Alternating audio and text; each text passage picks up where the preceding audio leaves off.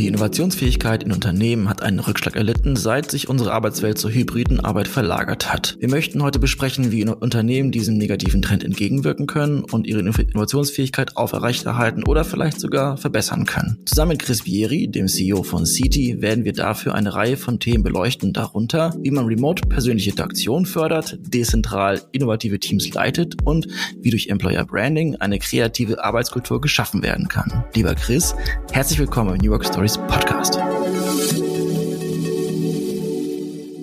Hallo, vielen Dank, dass ich wieder dabei sein darf. Hallo. Genau, du bist heute schon zum zweiten Mal Gast bei uns. Das letzte Mal hast du, das war der Beginn von CT zu Beginn der Corona-Pandemie gegründet und äh, dich der hybriden Arbeitswelt gewidmet. Was ist denn aus dem Startup geworden seitdem? Ja, gute Frage. Also es hat sich auf jeden Fall viel getan, ähm, während wir ähm, während der Pandemie ja uns darauf fokussiert haben, ähm, vor allem auch viel Hotels zu unterstützen, ihre ihre Zimmer aufzufüllen, indem man die tagsüber als Homeoffices ähm, nutzen konnte oder auch buchen konnte, haben wir das Ganze mittlerweile zu so einer, ich nenne es mal Enterprise Software Lösung weiterentwickelt, wo ja mittelständische oder auch große Unternehmen äh, CT verwenden können, um in ihren eigenen Büros flexible Arbeitsplätze wie Shared Desks, Meeting Rooms, Team Areas, Phone Booths und all das ähm, einfach schnell und easy buchbar zu machen und ähm, dabei vor allem auch äh, verfolgen einen sehr kollaborativen Fokus, dass du auch teilen kannst, wann du planst, von wo zu arbeiten, irgendwie sehen kannst, wer ist denn morgen eigentlich sonst noch im Office oder wann plant mein Team mal wieder im Office zu sein. Also eben mit diesem Hintergedanken, äh, den Leuten zu helfen, sich äh, mit möglichst wenig Koordinationsaufwand äh, wieder öfter zu treffen. Und ähm, ja, sind damit gut gewachsen, äh, sind jetzt irgendwie auch 35 Mitarbeitende quer durch Europa verteilt. Äh, die Software ist auch irgendwie weltweit, äh, bei, ich glaube, ich habe nicht mehr genau nachgezählt, aber auf jeden Fall über 20 Ländern im Einsatz. Also war auf jeden Fall eine coole Reise. Ja, wir erinnern uns noch, als äh, hier äh, in den Lockdown-Zeiten die Hotels äh, ja irgendwie keine Gäste empfangen konnten genau, und ja. ihr dann gesagt habt, ja, alles klar, dann werden das jetzt Büros so. Also super gut. Ich weiß nicht, ob ihr die Hotels auch immer noch quasi als, als Hostings habt, aber ähm, genau, du hast ja gesagt, ihr habt ein bisschen geschiftet. Und äh, für alle, die sich jetzt fragen, warum ist Chris dann jetzt schon wieder hier, wenn's, wenn die Hotels dicht sind und so weiter. genau genau. Und zwar ähm, haben wir uns darüber ausgetauscht. Du hast gesagt, Lisa, Alex, ich habe da was Neues, da müssen wir uns mal äh, drüber unterhalten. Und äh, wir haben angebissen. Und zwar geht's in dieser Folge um das Thema Innovationsfähigkeit von Unternehmen, weil ähm, du hast es gesagt, man kann es auch ähm, nachlesen und es ist irgendwie beobachtbar, dass äh, seit dieser hybriden Arbeitswelt, die ja auch wenn Corona vorbei ist, ähm, irgendwie immer noch stattfindet, ja, immer noch die Arbeitswelt hybrid eben ist. Und ähm, man kann irgendwie erkennen, dass seitdem die Innovationsfähigkeit von Unternehmen zurückgegangen ist. So die These. Genau. Jetzt mal die Frage, ähm, wie kam es dazu, dass du dich jetzt mit diesem Thema beschäftigst und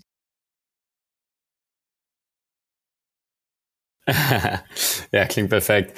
Ja, also es kam eben durch durch unsere eigene Software sind wir halt einfach viel mit mit äh, Unternehmen im Austausch und äh, haben halt auch einfach zeitlich bedingt diesen Übergang zu hybriden Arbeitsmodellen und Desk-Sharing und sowas bei vielen Unternehmen begleiten dürfen. Und ähm, während halt irgendwie der offensichtliche erste Schritt nach der Pandemie war, ähm, oh, mir fällt auf, dass mein Büro leer ist, ich möchte jetzt Desk-Sharing einführen, ähm, kristallisierte sich dann im Laufe der Zeit halt auch, kristallisierten sich weitere Folgen heraus. Und äh, eine war beispielsweise, dass man irgendwie Kultur neu denken musste. Wie schafft man eine Unternehmenskultur, wenn man nicht mehr jeden Tag im Office ist? Und was dann auch nochmal ähm, dazu kam, war eben dieses Innovationsthema. Ähm, und es begann wirklich nur damit, dass wir ja mit ein paar größeren Unternehmen gesprochen haben, also äh, Industrieunternehmen aus Mittelstand bis hin zu wirklich global aktiv, die uns halt sagten, äh, ja, gemessen an den ähm, der Anzahl eingereichter Patente ist wirklich so die Innovationskraft um grob 30 bis 40 Prozent zurückgegangen. Und da haben wir uns halt schon gedacht, wow, das klingt jetzt erstmal nach ziemlich viel und müsste man sich mal, müsste man mal genauer hinter die Lupe nehmen. Und da haben wir dann diverse weitere Interviews gemacht, auch Umfragen gemacht, ähm, haben uns natürlich auch ähm, externe Berichte dazu angeschaut und hat sich tatsächlich bewahrheitet. Ähm, wobei ich natürlich sagen muss, ich glaube jetzt nicht, dass es direkt einfach mit Hybrid Work per se zusammenhängt, sondern vielleicht ist oftmals hybrides Arbeiten noch nicht so ganz optimal umgesetzt wurde, was natürlich auch nachvollziehbar ist, weil es für uns alle ja Neuland. Ähm, aber damit wollen wir uns jetzt eben intensiv beschäftigen, ist rauszufinden, wie kann man hybrides Arbeiten denn optimal umsetzen, damit zum Beispiel ja ähm, wie ihr eingangs erwähnt hatte, die Innovationsfähigkeit nicht nur gleich bleibt, sondern durch das Arbeiten wirklich steigt, weil das ist äh, ja natürlich, worauf wir eigentlich hinaus wollen. Wir werden ja gleich in mehrere Themen eintauchen, ähm, unter anderem auch das Thema Kultur. Aber erst einmal eine ganz stumpfe Frage. Ich fahre demnächst nach Berlin, um einen Innovationsworkshop zu machen, weil ich das Gefühl habe, das geht einfach remote nicht so gut. Würdest du jetzt sagen, Alex, das ist nicht nötig? Du könntest auch alles remote machen, weil das geht so und so? Sehr gute Frage. Also eine Sache, wo ich wirklich 100% überzeugt von wäre und die auch alle Daten unterstützen, ist, dass du es auf keinen Fall in Form eines hybriden Meetings machen sollte. Das heißt, mit ein paar Leuten im Raum, mit ein paar Leuten von zu Hause. Also davon würde ich definitiv abraten. Ich weiß, es gibt endlos viel Software und Hardware da draußen, die das versucht zu unterstützen und es macht besser. Aber ich glaube, es ist immer noch nicht dasselbe. Ähm, ich muss persönlich sagen, auch aus City-Brille, also wir haben auch ein Remote-Team, dass es schon auch funktioniert, das Remote First zu machen. Ähm, aber es braucht ein bisschen Übung, es braucht die richtige Softwareunterstützung, seien es so virtuelle Whiteboards, ähm, seien es aber auch einfach so gewisse Verhaltensregeln wie, dass man die Kamera anschaltet, dass man äh, sich auch nicht dauerhaft stumm schaltet. Das finde ich immer ganz furchtbar, wenn man in so einen leeren Raum hineinredet, ohne irgendwie auch nur eine akustische Reaktion wahrnehmen zu können. Da geht das schon. Aber am Ende vom Tag gehe ich auch mit. Es gibt gewisse Themen ähm, und Innovationsworkshops fallen da wahrscheinlich drunter, Brainstormings und Co., wo es einfach cool ist, wenn man zusammen in einem Raum ist äh, und, und das äh, ja, vor Ort aus diskutieren kann. Ich glaube, äh, hätte ich genauso gesehen. Ich bin auch äh, kein, kein Fan von Hybrid. Das ist, auch wenn deine Kollegen irgendwie weiter weg sitzen, doch immer schwierig. Und man versucht sie mit reinzuholen, aber es klappt irgendwie nicht so ganz. Aber anyway, bevor wir hier wieder abdriften in eine so eine, so wie so während Corona, ne? Wie macht ihr das und so yeah. Um und Handraisen, ähm, tauchen wir mal direkt ein. Und zwar, du hast es äh, eben gesagt und die Frage äh, wollten wir dir tatsächlich auch nochmal am Eingang äh, stellen, der Zusammenhang zwischen hybrider Arbeit und dem Rückgang von Innovationsfähigkeit. Ne? Du hast es mit den Patenten genannt. Ähm, was würdest du sagen, du hast ja gesagt, es liegt nicht nur an der hybriden Arbeitswelt. Ne? Wo siehst du denn den, den Zusammenhang äh, zwischen dem Rückgang und der neuen Arbeitswelt, sage ich mal? Hast du ein paar Beispiele von den Unternehmen, die auch auf euch zugekommen sind? Ja, so konkret haben wir drei Faktoren identifiziert, ähm, die dann Einfluss drauf zu haben scheinen. Ähm, der eine ist, und das ist, glaube ich, vielen in Unternehmen auch schon aufgefallen, ist, dass dieser abteilungsübergreifender Austausch stark nachgelassen hat. Also du hast immer noch super viele Meetings mit deinem direkten Team und tauscht dich mit denen auch über Teams oder Slack oder sonst was viel aus. Aber was wir einfach gemerkt haben, es haben sich diese Silos gebildet und dass man mit anderen Abteilungen, mit anderen Teams viel weniger interagiert und Innovationen kommen halt selten aus einer Abteilung heraus, sondern meistens aus einer, äh, ja, einer Mischung verschiedener Leute, verschiedene Abteilungen, die dann irgendwie zusammen ein Problem identifizieren und eine Lösung dafür entwickeln. Das ist ja de facto die Definition einer Innovation. Also das ist so das eine Thema. Das zweite, ähm, vor allem wenn wir jetzt so über, auf unsere Kunden schauen, ähm, die, die eben, wie gesagt, so irgendwie im mittelständischen bis, bis Großkonzernbereich sind, da darf man, glaube ich, auch echt nicht untersch äh, unterschätzen, wie wichtig die Rolle des so Mittelmanagements bei der Förderung einer Innovation ist. Das heißt, wenn ich als Teammitglied eine Idee habe und mein Manager mir nicht, mich irgendwie nicht dabei unterstützen kann, das im Unternehmen zu platzieren und weiterzuentwickeln, dann ist meine Idee oder geht meine Idee höchstwahrscheinlich verloren. Und ähm, das ist auch noch so ein Ding, was wir gemerkt haben, ist, dass das Management eigentlich ja nicht mehr so wirklich dazu geschult ist, weil sie es auch nie gelernt haben, wie man hybride Teams führt, wie man darin auch ähm, Innovation fördert und so weiter. Und das war eben dementsprechend einfach noch ein zweiter klarer ähm, Anhaltspunkt, wo wir gesagt haben, da, da scheint es ein bisschen zu zwicken. Und das dritte ist, und das ist aber dann sehr unternehmensspezifisch, ist so eine, ähm, ja, ich nenne es mal ein Employer Branding Thema fast, dass wir einfach vor allem bei Unternehmen, die nicht flexible Arbeitsmodelle, insbesondere, also sei es jetzt hybrides Arbeiten oder auch andere Arten von, von Flexwork anbieten, dass die einfach sagen, denen gehen die Talente verloren, entweder die Mitarbeiter ziehen weg oder sie kriegen einfach keine smarten, jungen, neuen Leute ins Unternehmen. Und das ist natürlich auch irgendwie einfach das absolute Fundament von einer, von einem innovativen äh, Unternehmen, dass du halt, ja, die Leute drin hast, die coole, kreative Ideen haben. Also das waren für uns die drei Anhaltspunkte, die wir aktuell identifiziert haben. Möchte aber auch nicht sagen, dass es alle sind. Ne? Kann auch mehr geben, kann auch andere geben. Ähm, aber das ist unser Research. Aber das ist doch perfekt, um da einzusteigen. Also lass uns über dieses Thema abteilungsübergreifend sprechen. Gibt es da Strategien und Techniken, die ihr empfehlen könnt, sodass doch wirklich sichergestellt wird, dass da Innovationsaustausch stattfindet? Vielleicht auch noch, wie man diesen Austausch von formellem und informellem schafft. Immer wieder ist das zur Diskussion. Ja, ja, voll, voll guter Punkt, ja. Also ich glaube eben, genau wie du gesagt hattest, es, es gibt, glaube ich, zwei verschiedene Themen, bei denen man unterscheiden kann. Das eine ist so formell versus informell und das andere ist auch ähm, physisch im Vergleich zu virtuell. Und man muss, glaube ich, an allen diesen, das klingt jetzt so ein bisschen militärisch, an all diesen Flanken attackieren. ähm, also heißt einfach, dass man, dass man eben sowohl formelle als auch informelle Interaktionen zwischen verschiedenen Abteilungen ähm, fördern muss und auch sowohl virtuell als auch in Person. Ähm, und da haben wir uns eben überlegt, wie man in quasi diesen vier verschiedenen Kategorien, was man da machen kann, um, um Leute am Ende vom Tag über ihre Abteilung hinaus zusammenzubringen. Ähm, wenn wir jetzt zum Beispiel über die Kombination aus informell und in Person reden, dann sind wir stark beim Thema Büro und Bürogestaltung. Und was da auch schon viele Unternehmen machen, und das ist, glaube ich, auch der absolut richtige Ansatz, ist ähm, ein Übergang von Team-based Working Areas hin zu Activity-based Working Areas. Das heißt, dass du nicht mehr immer nur mit deinem Team zusammensitzt, sondern dass du, je nachdem, was für eine Art von Arbeit du verrichtest, in einem dafür dediziert ähm, äh, kreierten Raum arbeitest. Also je nachdem, ob du jetzt Focus Works machst oder, oder viel in Call bist oder in irgendeiner Form von kollaborativer Arbeit. Und dadurch vermischst du automatisch informell unterschiedliche Teams. Also das ist ein Beispiel. Ähm, wenn wir dann auf die ganz andere Seite gucken, irgendwie formell und virtuell, diese Kombination, ähm, dann sind wir zum Beispiel im Bereich von, ähm, was ich ganz spannend finde, wir, wir nennen das so Dual Team Syncs. Ähm, also ich hatte vorhin kurz erwähnt, kennt ihr bestimmt auch, jedes Team macht seine Weeklies, seine Stand-ups, wie auch immer häufig.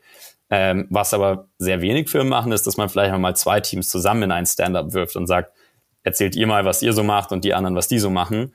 Ähm, weil dadurch einfach Ideen entstehen können. Oder man vielleicht hört, ach, der arbeitet an demselben Thema wie ich und vielleicht hat der noch einen anderen Insight. Also das wäre auch noch so ein möglicher Ansatz. Da gibt's aber ganz, ganz viele verschiedene äh, ja, Ideen.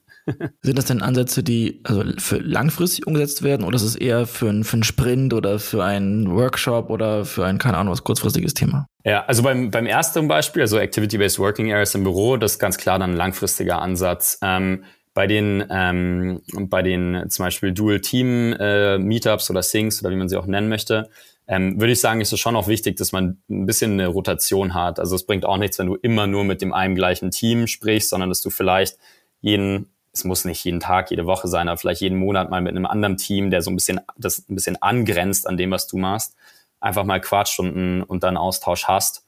Ähm, also insofern würde ich sagen, ist es schon auch langfristig, nur eben mit einer gewissen Rotation drin. Was ich mich noch frage, all die Punkte, die du aufgezählt hast, ne, äh, auch mit den Hubs und äh, Teams zusammenbringen und äh, Innovationen auch in der Arbeitsweise fördern etc. Mhm. Reden wir jetzt mal über große namhafte Unternehmen, weil wir haben auch das Thema Talente angesprochen, ne, und äh, Stichwort Fachkräftemangel, alle ja. buhlen sie drum angenommen, du bist jetzt ein Siemens, und da kommen wir auch gleich mal drauf, äh, ähm, darauf hin, weil Janina Kugel eu eure Journey ja jetzt auch ähm, ja. mitbegleitet. War bei Siemens im Vorstand, ist ein Unternehmen äh, riesig, ähm, viele wollen hin, sind Innovationstreiber etc steht so ein Konzern wie Siemens, also da würde mich mal wirklich auch interessieren, was Janina so an, an Ideen mitbringt oder wie, stehen die vor den gleichen Herausforderungen wie andere ähm, Unternehmen, die auch Innovation fördern? Oder weil eigentlich müsste man sich doch äh, vorstellen, dass Siemens all diese Probleme ja lösen könnte. Ne? Egal ob Talent oder wie arbeitet man oder ja, meiner Meinung nach. Ja, also ich kann jetzt nicht für Siemens oder Janina sprechen. Ja, ähm, ein Beispiel aber, kann XY ja, klar, sein. Aber ja, genau, was ich, was ich schon behaupten würde, ist, also wenn wir jetzt mal diese Kategorie von Unternehmen hernehmen, also irgendwie etablierter DAX-Konzern, ähm, die beschäftigt das Thema, ähm, junge, ähm, smarte Mitarbeiterinnen und Mitarbeiter zu finden, glaube ich, fast am meisten, weil die konkurrieren jetzt auf einmal mit weißt coolen, coolen jungen Startups wie uns, ähm, aber halt auch ganz vielen anderen Tech-Unternehmen und dergleichen. Also äh, wenn man jetzt nur auch liest, worüber Janina so schreibt, ähm, ist das Thema Fachkräftemangel bei ihr und ich glaube basierend auch auf ihren Erfahrungen aus der Vergangenheit äh, fast ganz oben auf der Liste, würde ich behaupten. Was schreibt sie so? Also erzähl mal so ein bisschen, wie, wie steht sie zu dem Thema Fachkräftemangel? Ähm, also nochmal, ich, ich will sie jetzt äh, nicht, nicht äh, zitieren, aber nee, nee. von dem, was ich so im Hinterkopf habe, äh, worüber ich jetzt auch irgendwie im Öffentlichen lese, ist, dass sie halt schon der Überzeugung ist, dass der Fachkräftemangel ähm, in Deutschland oder auch in Europa eigentlich nur noch zunehmen wird. Ähm, und ähm, ja, meine persönliche Meinung ist, dass wenn wir jetzt auch irgendwie die politische Lage dazu, dazu anschauen, wie wir uns ähm, gegenüber, ex, also externen, nenne ich mal, also Fachkräften aus dem Ausland verhalten, äh, ja, dass, dass es sich äh, immer, immer stärker und stärker zuspitzen wird ähm, irgendwie basierend auf Steuern und anderen Abgaben bist du ohnehin als in Deutschland stationiertes Unternehmen im globalen Vergleich nicht super sexy, sagen wir es mal so freundlich. Nee. Deswegen ähm, wandern ja so viele auch weg. Also. Ja, genau, ja. Und ja, wir sehen es bei City auch selber. Also wie gesagt, wir haben auch Mitarbeitende irgendwie in Spanien beispielsweise. Spanien hat jetzt gerade so ein neues Digital Nomad ähm, ähm, Projekt gelauncht, wo du super geringe Steuern zahlst für ein paar Jahre, während du dort arbeitest. Also ja, ich glaube, das wird in Deutschland Thema bleiben und größeres Thema werden. Ich sehe Lisa schon auswandern. Auf jeden Fall hatten wir, also wir hatten Elina Kugel vor ein, zwei Jahren auch einen Podcast zu ihrem Buch It's Now.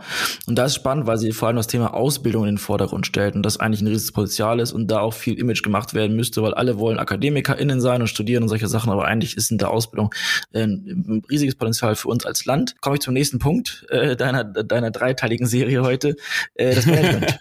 und natürlich ja. als New Work Podcast reden wir immer wieder über Leadership oder Führungskräfte. Und ich glaube, die haben es langsam satt, für alles und für jeden irgendwie den, den Sündenbock zu spielen. Äh, also ja. werden sich freuen, wenn sie hier wieder zuhören dürfen. Also du sagst, ähm, die müssen auch weiterhin umgeschult werden, um mit dem Thema Innovation auf hybride Art äh, umgehen zu können. Ja, also vielleicht ist Umschulen klingt jetzt so, so als, als, als sei man un, ungeschult, nicht umgeschult, sondern ungeschult. Äh, das meine ich jetzt gar nicht mal so sehr, sondern ich glaube, ähnlich wie du es auch beschreibst, das Management findet sich aktuell sehr stark in so einer Sandwich-Position wieder. Die Executives sagen, bring irgendwie alle wieder so häufig wie möglich ins Büro und die Mitarbeitenden, die Juniors sagen, ich würde am liebsten eigentlich fünf Tage pro Woche aus Portugal am Strand arbeiten. Und genau wie du gesagt hast, das ist so, ich nenne es mal dieses Middle Management Layer, darf jetzt irgendwie rausfinden, wie die das, äh, wie die, die Mitarbeiter irgendwie dazu überzeugen können, dass es super cool ist, ins Büro zu kommen und und ähm, ja, dadurch das Executive Management ähm, zufriedenstellen.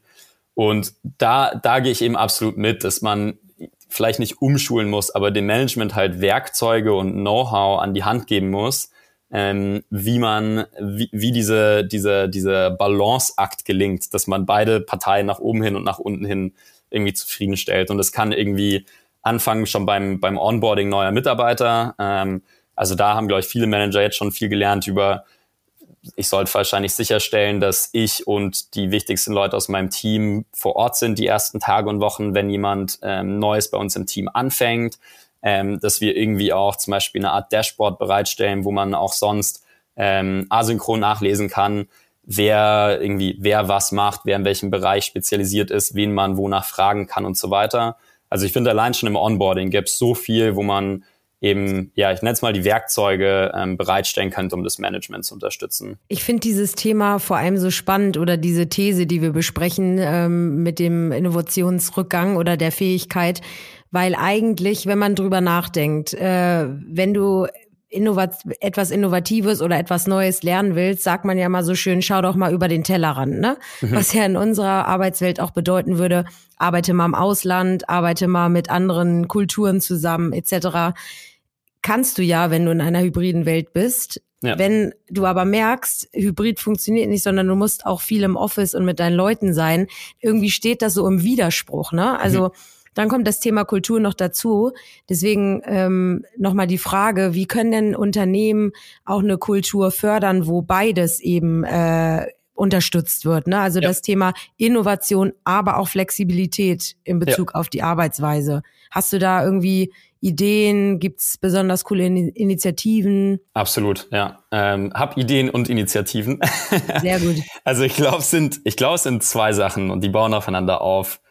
Das eine ist Vertrauen und was davor einhergeht, äh, sind Daten. Ähm, ich glaube, diese ganze Idee von du, du kannst irgendwie nur gut arbeiten oder innovativ sein oder wie auch immer, wenn du im Büro bist, ist halt sehr starkes Bauchgefühl, ähm, vor allem vom Management. Es gibt eigentlich nicht wirklich super viele Daten, die jetzt wirklich zeigen, dass du aus, in irgendeiner Art und Weise besser performst, wenn du fünf Tage die Woche im Büro bist. Und ich glaube, wir müssen halt durch Daten Vertrauen in diese flexiblen oder hybriden Arbeitsmodelle aufbauen.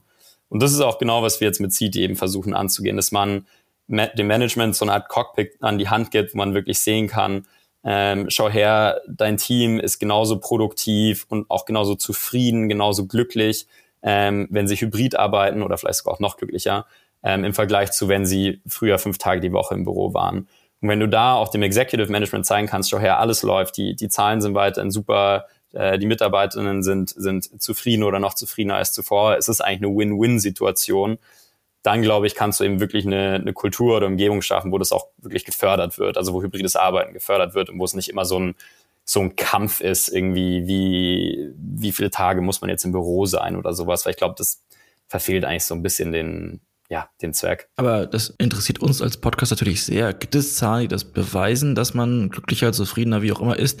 Weil wenn wir uns die Gallup-Zahlen angucken, dann sehen wir, dass sich dann nichts verändert, verändert von der Happiness und von dem, ich sag mal, äh, wie nennen die das, äh, Engagement mit dem Unternehmen, aber gleichzeitig sogar im schlimmsten Fall die Burnout-Rate hochgeschossen ist, weil die Menschen sich zu Hause verloren fühlen. Also gibt es, oder habt ihr mit City Studien oder Beweise, dass genau dieses Hybrid dazu führt, dass Menschen glücklicher und im besten Fall wie zum Folge heute ähm, innovativer sind? Ja, würde ich tatsächlich behaupten. Ähm, also es gibt es gibt so, so zwei ganz interessante Ansätze. Das eine ist, dass du halt ähm, Mitarbeiterzufriedenheitsdaten wirklich direkt korrelieren kannst mit ähm, mit Arbeitsortsdaten. Da musst du natürlich schon schauen, dass das datenschutzkonform ist, dass, dass die Mitarbeitenden da zustimmen. Aber am Ende vom Tag, wenn du das halt mit dem Ziel machst, um Mitarbeitern mehr Flexibilität anbieten zu können, dann, dann finde ich das ähm, völlig fair.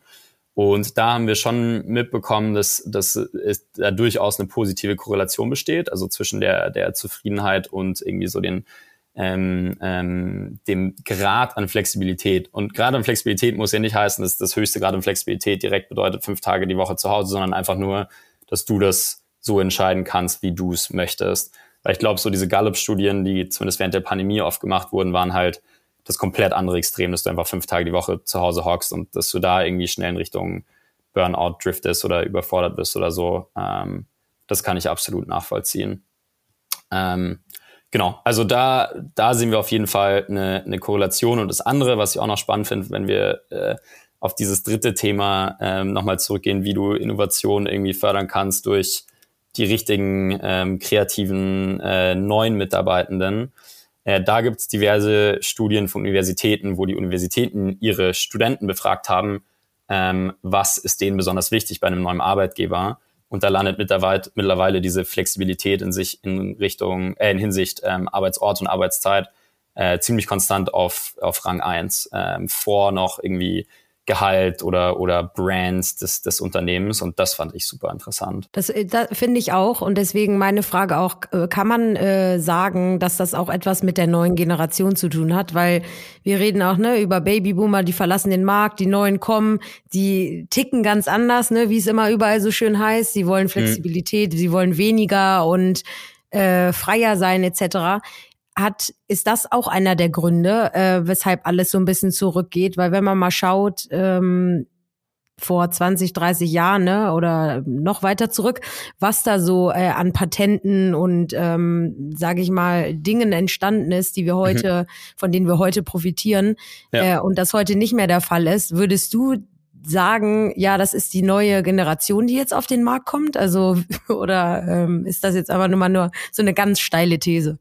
Ja, nee, ich, ich, ich verstehe deinen Punkt völlig und ich habe auch schon viel drüber nachgedacht. Ich muss ganz ehrlich sagen, ich habe da jetzt auch nicht die, die, die fixe Antwort drauf, weil was ich immer so ganz interessant finde, ist, vor der Pandemie waren ja die Vorreiter des Homeoffices, war das Executive Management. Also die seniorigsten Leute waren vor der Pandemie diejenigen, die am häufigsten irgendwie von zu Hause oder außerhalb des Büros gearbeitet haben. Das heißt, irgendwie nur am Alter oder der Generation, an, aus der man kommt, kann es fast nicht liegen. Ähm, aber auf der anderen Seite sehe ich natürlich schon auch absolut diesen Trend, dass vor allem jetzt jüngere Leute, Gen Z, Y, AB, I don't know, ähm, das besonders stark nachfragen. Aber ich möchte nicht behaupten, dass ich dir sagen kann, wieso das so ist, dass diese junge Generation äh, da besonders heiß drauf ist. Ja, ich kann mir nur vorstellen, dass sich diese Frage sehr, sehr viele stellen. Ja. Ähm, gut, jetzt, ihr seid, äh, ich weiß nicht, wie lange jetzt mit diesem neuen Thema schon unterwegs, aber ähm, wahrscheinlich auch schon in den Unternehmen etc. Wie offen ähm, sind denn da oder wie, wie sind die Denkräume, wenn es jetzt um diese Tipps oder ähm, ähm, Punkte geht, die, die ihr den Unternehmen mitgebt oder äh, wenn man da in die Diskussion geht, womit man diese Innovation wieder fördern könnte? Ähm, werden die angenommen oder sagt man so, nein, das kann doch nicht der Grund sein, nur weil die Leute hybrid arbeiten? Also wie ist da so die Meinung in den Unternehmen? Also grundsätzlich das Interesse ist mega stark. Darum haben wir auch angefangen, irgendwie selber viele White Paper darüber zu schreiben oder auch mit unseren Kunden regelmäßig irgendwie Webinare zu veranstalten, weil wir super oft gefragt werden, wie seht ihr das aggregiert, also über alle Unter oder also nicht alle Unternehmen, aber alle eure Kunden hinweg und könnte man sich da nicht mal austauschen und sowas. Also da versuchen wir absolut eine Plattform ähm, ähm, zu schaffen und hinsichtlich so der der der Überzeugungsarbeit und ob's also ob's die überhaupt bedarf. Ich glaube, es kommt da wieder zu diesem Punkt zurück: Vertrauen schaffen durch Daten. Ähm, also heißt wenn du einfach so eine, wenn ich einfach so eine steile These in den Raum werfe, und ich habe auch viele steile Thesen, die bei mir im, im Kopf rumschwirren, dann ist immer so, okay, bist du dir sicher? Aber wenn du es halt wirklich mit, mit Proof, mit Data Points ähm, beweisen kannst, ähm, dann stößt es ähm, absolut auf offene Ohren. Das würde ich, würde ich auf jeden Fall unterschreiben. Aber wann wäre da quasi jetzt der Punkt, wo man sagen kann, also in wie vielen Jahren alles klar, daran hat's gelegen oder daran liegt's? Also wann ist da so der Return Point quasi? Hm. Kann man ja auch schwer sagen, oder? Ja, das ist, das ist in der Tat schwierig, weil das, also ich hatte es ganz vorhin so ein bisschen angeschnitten, so diese Pain Points, es entstehen unterschiedliche Pain Points zu unterschiedlichen Zeitpunkten. Ähm, also eben dieser allererste war dann eben so leeres Büro und ich will irgendwie mein Büro, meine Bürofläche effizienter nutzen, Desk-Sharing einführen und so weiter. Dann kam irgendwie dieses, dieser kulturelle Pain Point. Jetzt scheint dieser innovative Pain Point aufzukommen. Das heißt, die werden sich dann, glaube ich, auch nur sequenziell, genauso wie sie aufgetaucht sind, dann auch wieder sequenziell lösen. Ich glaube aber, wenn du da die richtigen Maßnahmen triffst, ist ja alles kein, also so die Punkte, die ich jetzt bisher angesprochen hatte, alles kein Hexenwerk. Ne? Das ist jetzt nichts, wo du zehn Jahre Transformation zu brauchst, sondern das kannst du relativ kurzfristig ähm, auch in einem großen Konzern umsetzen. Dementsprechend würde ich schon sagen, dass auch in einem riesigen DAX-Konzern du da ähm, innerhalb von, von seien wir realistisch, vielleicht nicht Wochen, aber von Monaten auf jeden Fall ähm, signifikant gegensteuern kannst. Ich glaube, eine Sache, die viele als Hexenwerk sehen, ist wirklich Employer Branding. Also wirklich eine angenehme Unternehmenskultur zu schaffen. Und das ist etwas, was man sich nicht über Nacht kaufen kann, nicht mit einem neuen Logo, nicht mit einem Coach, keine Ahnung was. Äh, manchmal ja. sind die auch verzweifelt. Glaubst du, das wird in Zukunft so wichtig bleiben? Also ich fand gerade schön, dass du diese Historie aufgezeigt hast von leeres Büro, dann äh, irgendwie Kultur, dann Innovationsfähigkeit, aber das ganze Thema Employer Branding ist etwas, was in Zukunft noch wichtiger wird, weil wir uns noch seltener sehen oder so? Ja, also die, die, die Befürchtung, die ja viele Unternehmen haben, ist, dass sie durch Remote Work oder auch hybrides Arbeiten der Arbeitgeber dann einfach nur noch so der Laptop-Screen zu Hause ist und der ist ja sehr leicht ähm, auszutauschen. Und da will ich dann eben schon sagen, dass wichtig ist, ähm, ähm, dass man eine starke Employer-Brand hat. Ich glaube, was man sich halt fragen muss, ist, was steckt hinter einer starken Employer-Brand? Genau wie du gesagt hast, ist es jetzt nicht einfach ein cooles Logo oder ein witziger Slogan oder sowas, sondern um auf diese ähm, Studie, ich glaube, die war von der TU München, die ich vorhin angesprochen hatte, zurückzukommen, was jetzt vor allem äh, de, den, den heutigen Studenten wichtig ist bei, mir, bei ihrem Arbeitgeber, ist eben diese Flexibilität in Sachen Arbeitsort und Arbeitszeit. Und wenn du halt dich so positionieren kannst als Employer Brand, dass du sagst, bei uns kannst du super flexibel arbeiten, sowohl zeit- als auch ortsgebunden. Ähm, und dennoch sind wir erfolgreich und dennoch fördern wir dich und dennoch wirst du viel von deinen Kollegen lernen und du wirst trotzdem Manager haben, der oder eine Managerin, die weiß, wie man dich ja weiterentwickeln kann, obwohl du nicht jeden Tag vor ihm oder ihr sitzt dann hast du meiner Meinung nach eine, eine bockstarke Employer-Brand für die Zukunft. Aber ich bin da total bei Alex, ne? Also ich habe auch richtig, ich finde Employer Branding, das wird immer so, äh, das, wie so, wie das Buzzword New Work oder so. Aber nein, mhm. ist es nicht. Das ist wirklich das Nonplusultra heutzutage. Und meinetwegen heißt es dann halt nicht Employer Brand, weil viele sich auch darüber jetzt schon wieder echauffieren über diesen Begriff. Ja. Nennen es meinetwegen anders. Aber äh, Fakt ist, dass es, und das ist, glaube ich, nicht wie die äh, kurzen Phasen, die du eben aufgezählt hast, äh, morgen wieder vorbei, sondern das ist einfach die Zukunft. Also sorry ja. to say. Und ich glaube auch, deswegen, äh, ich weiß nicht, wann wir das nächste Mal zusammensitzen werden, weil wir wollen ja auf jeden Fall mal äh, die Ergebnisse hören ja, ähm, von, von den äh, Thesen, die wir hier besprochen haben. Aber ähm, Fakt ist ja trotzdem, dass sich das nicht ändern wird, ähm, wenn die Talente äh, nicht happy sind mit ihren Unternehmen. Ne? Also ja. deswegen, da bin ich auf jeden Fall mal gespannt, wo da die Reise hingeht. Aber ja, am Ende ist äh, Employer Brand wahrscheinlich so der Innovations Förderer oder ich weiß nicht, wie man das dann nennen würde. Ja. Äh, oder ähm, das Wichtigste, ich weiß nicht. Oder was, jetzt mal nur deine Meinung nachgefragt, was du bist ein Talent. Ich weiß gar nicht, welche Generation du bist. Ähm, musst du, ich gehe, glaube ich, mal verraten, wenn du ich, willst. Ich gehe, glaube ich, noch als Millennial durch. Ich Sehr gut, Millennial. Sag du mal, was für dich an allererster Stelle steht. Nun bist du selbstständig, hast gegründet etc. Aber äh, angenommen, du wärst jetzt festangestelltes Talent oder wie? Was steht ja. denn für dich an allererster Stelle, damit du motiviert bist, Innovation weiter voranzutreiben? Ja, ja also ich glaube, für mich persönlich wären es zwei Sachen. Das eine ist tatsächlich eben genau diese Flexibilität, dass ich bin von mir selber überzeugt, dass ich aus verschiedensten Orten und zu verschiedensten Zeiten äh, irgendwie produktiv und effektiv arbeiten kann. Ähm, und dieses Vertrauen am Ende vom Tag würde ich dementsprechend auch erwarten. Das andere für mich, aber ich weiß nicht, das bin jetzt einfach nur sehr ich persönlich, wäre wär dann vermutlich schon auch so Aufstiegschancen. Ähm, ich glaube, darum habe ich am Ende vom Tag auch gegründet, weil bei, bei ich war ja früher bei Tesla, da, da hat mir das zu lange gedauert, wenn du da in so einem 50.000 Personen ähm, Tanker unterwegs bist.